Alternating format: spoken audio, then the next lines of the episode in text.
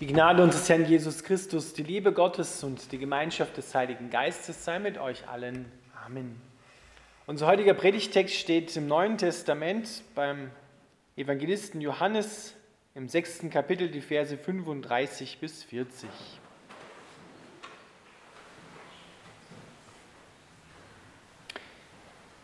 Jesus Christus spricht, ich bin das Brot des Lebens, wer zu mir kommt, wird nie wieder hungern, wer an mich glaubt, wird nie wieder Durst haben. Alles, was der Vater mir gibt, wird zu mir kommen, und wer zu mir kommt, den werde ich nicht abweisen.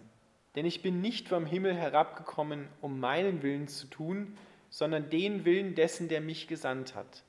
Das aber ist der Wille dessen, der mich gesandt hat, dass ich keinen von denen, die er mir gegeben hat, zugrunde gehen lasse sondern dass ich sie auferwecke am jüngsten Tag.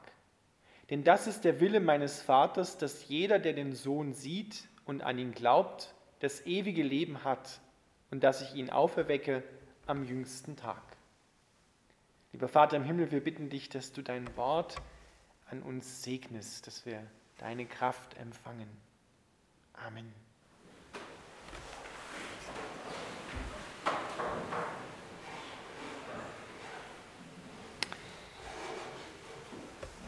Ihr Lieben, wer jetzt aufmerksam zugehört hat, der hat schon erkannt, dass in diesen Versen die Jahreslosung beinhaltet ist für das Jahr 2022. Das ist der Vers 37 und dort steht, wer zu mir kommt, den werde ich nicht abweisen. Das ist das Wort, was uns in diesem Jahr begleiten will, wo Jesus Christus in dein und mein Leben, in unser Leben hineinspricht und uns stärken will. Und das ist wirklich ein Vers, auf dem man leben und sterben kann. Eine gewaltige Zusage, wer zu mir kommt, den werde ich nicht abweisen. Da steht wohlgemerkt nicht drin, dass Jesus da einen Qualitätsanspruch macht und sagt, wer gut ist oder wer alles richtig gemacht hat oder wer nie einen Fehler gemacht hat, wer perfekt ist, der kann zu mir kommen und den werde ich nicht abweisen. Sondern hier steht wirklich drin, du darfst so kommen, wie du bist. Mit allem darfst du kommen, so wie du bist. Jesus weist niemanden ab, der zu ihm kommt. Keinen Juden, keinen Muslimen, keinen Buddhisten, keinen Hinduisten, kein irgendjemand, der an irgendetwas glaubt, keinen Lügner, keinen Betrüger, keinen Traurigen, keinen Depressiven und Verzweifelten, keinen Mörder, keinen Terroristen, keinen Vergewaltiger, keinen geheimen oder offensichtlichen Sünder. Jesus weist niemanden ab, egal was passiert ist. Wir dürfen so, wie wir sind, zu ihm kommen. Der Physiker Blaise Pascal hat einmal gesagt, es ist nicht auszudenken, was Gott aus dem Scherbenhaufen in unserem Leben machen kann, wenn wir ihm diesen Scherbenhaufen ganz überlassen. Genau das ist die Einladung. Wer zu mir kommt, den werde ich nicht abweisen. Wir brauchen uns nicht selber retten oder perfekt machen. Das können wir nicht und wir brauchen es Gott sei Dank auch nicht, sondern wir dürfen so hingehen zu Jesus, wie wir gerade sind, in jeder Situation, mit jedem Zustand, mit Sorgen, mit Problemen, mit Krankheiten und er will uns helfen. Und selbst das, dieses Hingehen zu Jesus, ist schon ein Wunder. Denn wir lesen hier in unserem Predigtext, dass es der Vater ist, der Jesus, dich und mich und die Menschen, die zu ihm kommen, übergeben hat. Selbst dieses Wollen in uns ist schon etwas, wo Gott wirkt. Deswegen brauchen wir dann auch nicht daran zweifeln, wenn wir einmal zu Jesus gegangen sind und dann hinterher vielleicht in eine Situation kommen, die schwierig ist im Leben, wo ich dann vielleicht denke, so, naja, vielleicht war das damals doch nicht so gut, zu Jesus zu gehen, vielleicht habe ich mich ja geirrt, Nein, du hast dich nicht geirrt, sondern es ist schon Gott gewesen, der dich dahin gebracht hat. Selbst die Entscheidung dafür auf geheimnisvolle Weise in dir, sagt Paulus im Philipperbrief, selbst das Wollen und das Vollbringen schenkt Gott. Aber nicht so, dass du eine Marionette wärst, also dich rumschiebt auf dem Schachbrett da im Himmel, so wie er möchte, sondern es ist schon deine eigene Entscheidung. Gottes Entscheidung und deine Entscheidung, beides zusammen wirkt und wir landen bei Jesus. Wer zu mir kommt, den werde ich nicht abweisen. sondern ich bin vom Himmel herabgekommen, den Willen des Vaters zu tun. Und dieser Wille sagt, dass ich keinen von denen, die er mir gegeben hat, zugrunde gehen lasse, sondern dass ich sie auferwecke am jüngsten Tag. Jesus kümmert sich wirklich ganz um dich. Er wird nicht nur am Ende der Zeit einen gewissen Teil von dir auferwecken, nur deinen Geist oder deine Seele oder das, was brauchbar ist, sondern er will dich ganz haben, vollkommen. Er will einen neuen Leib. Er will dir einen neuen Leib schenken, so wie er ihn jetzt schon hat, damit du auch mit ihm zusammen auf der neuen Erde leben kannst. Das ist eine gewaltige Zusage. Jesus schenkt uns einen neuen Leib, der nie wieder von Schuld, Traurigkeit, Depression, Krankheit, Tod unterworfen ist, sondern der ewig leben darf, der vollständig und ganz ist. Das ist diese Zusage, die er dir mit der Jahreslosung auch in dein Herz hineinlegt. Wenn ich zu Jesus komme, dann ist das vielleicht ein kurzes Gebet, eine kurze Entscheidung, aber ein gewaltiger Schritt, ein Quantensprung von einem geistigen Ort zum anderen. Wir werden wie übersiedelt, sagt die Bibel, aus dem Reich der Finsternis hinein in das Reich seines lieben Sohnes, in das Reich des Lichts. In dem Moment, wo du zu Jesus kommst, der Vater dich Jesus übergibt, ist dein altes Leben vorbei. Definitiv vorbei. Und das neue Leben hat begonnen. Sein Auferstehungsleben in dir. Der alte Mensch lebt nicht mehr, sondern Christus lebt in mir, sagt Paulus. Ich bin mit Christus mitgekreuzt und jetzt lebt Jesus in mir. Und was ich jetzt lebe, lebe ich nicht mehr für mich oder für irgendjemand anders, sondern ich lebe es für Gott, im Vertrauen und im Glauben an ihn. Das ist dieser, dieses Umpflanzen Und dieses Umpflanzen hat immer auch mit der Abkehr von Dingen zu tun. Mit dem, was die Bibel Buße tun nennt. Und Buße tun verstehen die meisten Menschen darunter, ja, ich muss meine Sünden bereuen, ich muss Schuld ans Kreuz bringen und mir vergeben lassen. Ja, auch. Aber es bedeutet langfristig gesehen eine komplette Änderung deiner Weltsicht, eine komplette Änderung deines Sinnes, deiner Gedanken. Das muss trainiert werden. Das passiert nicht gleich von heute auf morgen. Alte Dinge, die in deinem Leben bisher eingefahren sind, die, denen du vertraut hast, die vertraut waren, die man auch immer wieder mal benutzt, weil man ja noch das Neue noch nicht so kennt, das muss umtrainiert werden, das muss umgeprägt werden. Deswegen heißt Buße tun vor allem, sich von Jesus neue Gedanken schenken zu lassen. Eine Sinnesänderung. Eine, und das passiert nicht nur im Kopf, verstandesmäßig, sondern das ergreift und erfasst deine ganze Existenz, dein ganzes Sein. Du wirst anders denken, anders reden, anders fühlen, anders handeln und wirst darin ihm immer ähnlicher werden. Und gerade Johannes in seinem Evangelium benutzt wieder ganz oft das Wort sehen, dass wir Jesus sehen im Sinne von auch erkennen, indem wir ihn anschauen, indem wir über ihn in der Bibel lesen und uns prägen lassen von ihm. Wir werden ja immer in das verwandelt, was wir anschauen. Wir werden mit den Dingen, mit denen wir zu tun haben, die prägen uns. Wenn ich ein bestimmtes Hobby habe, da mit bestimmten Menschen zusammenkomme, dann prägt mich das. Meine Eltern haben, deine Eltern dich, meine Eltern mich und Lehrer und andere Autoritäten haben uns geprägt. Wenn Eheleute lange zusammenleben, dann prägen sie sich gegenseitig. Sogar so weit hin, dass wenn Eheleute lange verheiratet sind, sie teilweise sogar immer ähnlicher im Aussehen werden. Das ist ein Phänomen.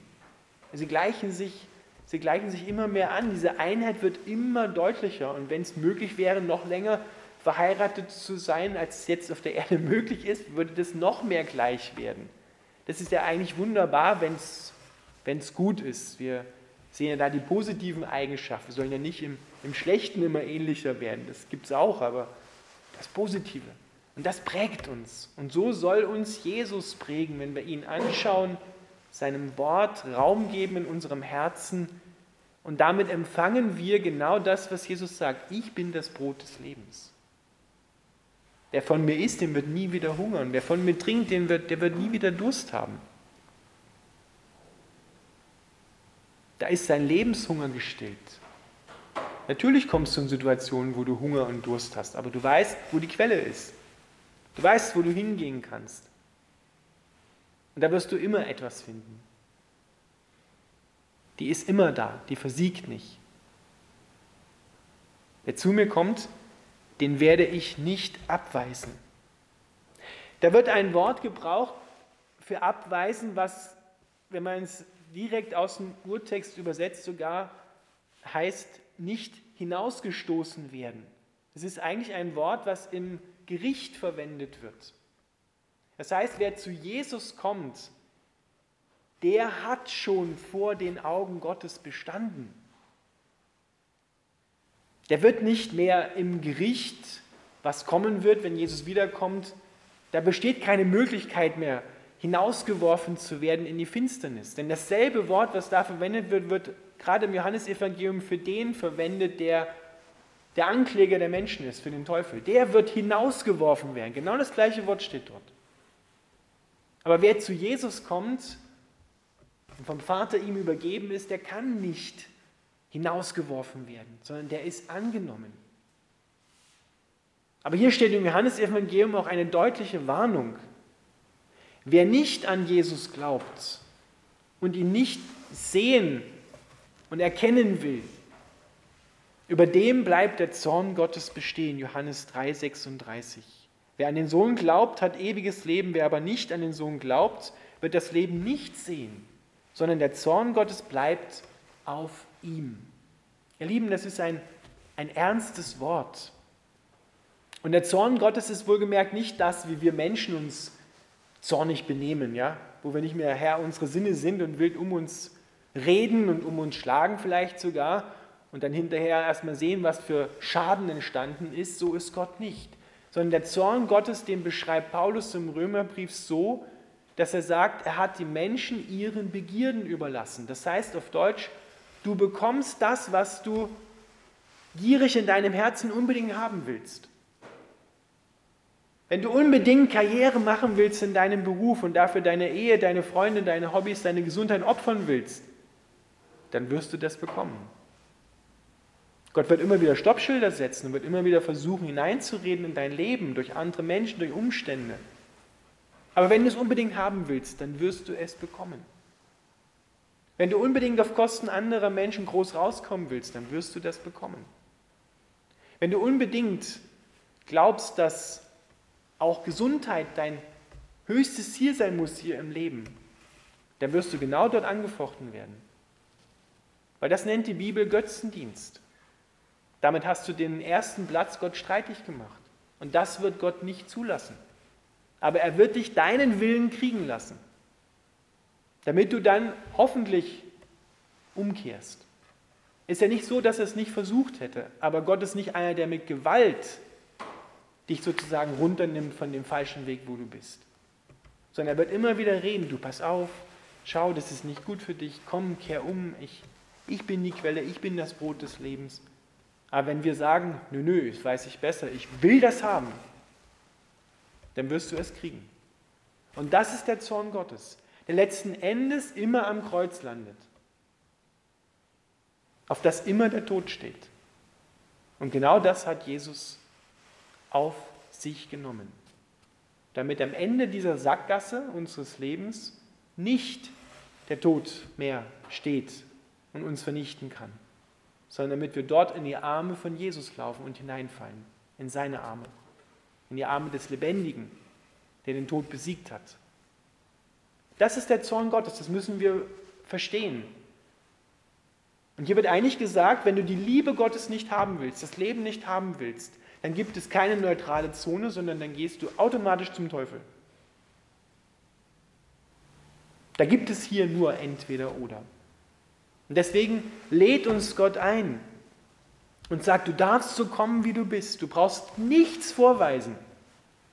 Da ist es völlig egal, was du für einen Titel hast, was du im Leben bisher geleistet hast, ob, du, ob alles glänzend gelaufen ist, ob du eine glänzende Bilanz vorzuweisen hast oder ob du völlig versagt hast. Ob du Fehler über Fehler gemacht hast, alles zu Bruch gegangen ist und du völlig fertig bist. Du darfst so kommen, wie du bist. Und das ist wirklich ein Wort, auf das man leben und sterben kann und auferstehen wird. Das ist unser Gott, das ist Jesus Christus, der keinen abweist, der zu ihm kommt. Nicht hinauswirft, sondern neue Heimat schenkt. Denn das ist der Wille meines Vaters, der, dass jeder, der den Sohn sieht und an ihn glaubt, das ewige Leben hat. Das ist jetzt, heute, hier in dieser Welt, in deiner Erdenzeit. Und dann kommt, dass ich ihn auferwecke am jüngsten Tag. Jesus muss, es ist ein göttliches Muss. Jesus muss heute in deiner Erdenzeit, deinem irdischen Leben in dir sein, damit er dich auch am Ende der Zeit dann auferwecken kann. Warte nicht mit dieser Entscheidung. Weil, wie der Jakobusbrief sagt, du weißt nicht, was morgen sein wird. Wir machen Riesenpläne. Aber es ist gut zu sagen, es ist weise zu sagen, so Gott will und wir leben, werden wir das und das und das und das tun. Aber letztendlich wissen wir es nicht. Wir sollen so planen, als wenn es, als wenn es morgen, übermorgen und überübermorgen gibt, aber sollen immer gegenwärtig sein, dass wir auch von Gott gerufen werden können. Darin ist unsere Sicherheit, darin ist unsere Freiheit. So sollen wir leben, so dürfen wir planen und dürfen wissen, dass Jesus Christus mit uns geht, im alten Jahr und auch im neuen Jahr. Wer zu mir kommt, den werde ich nicht abweisen.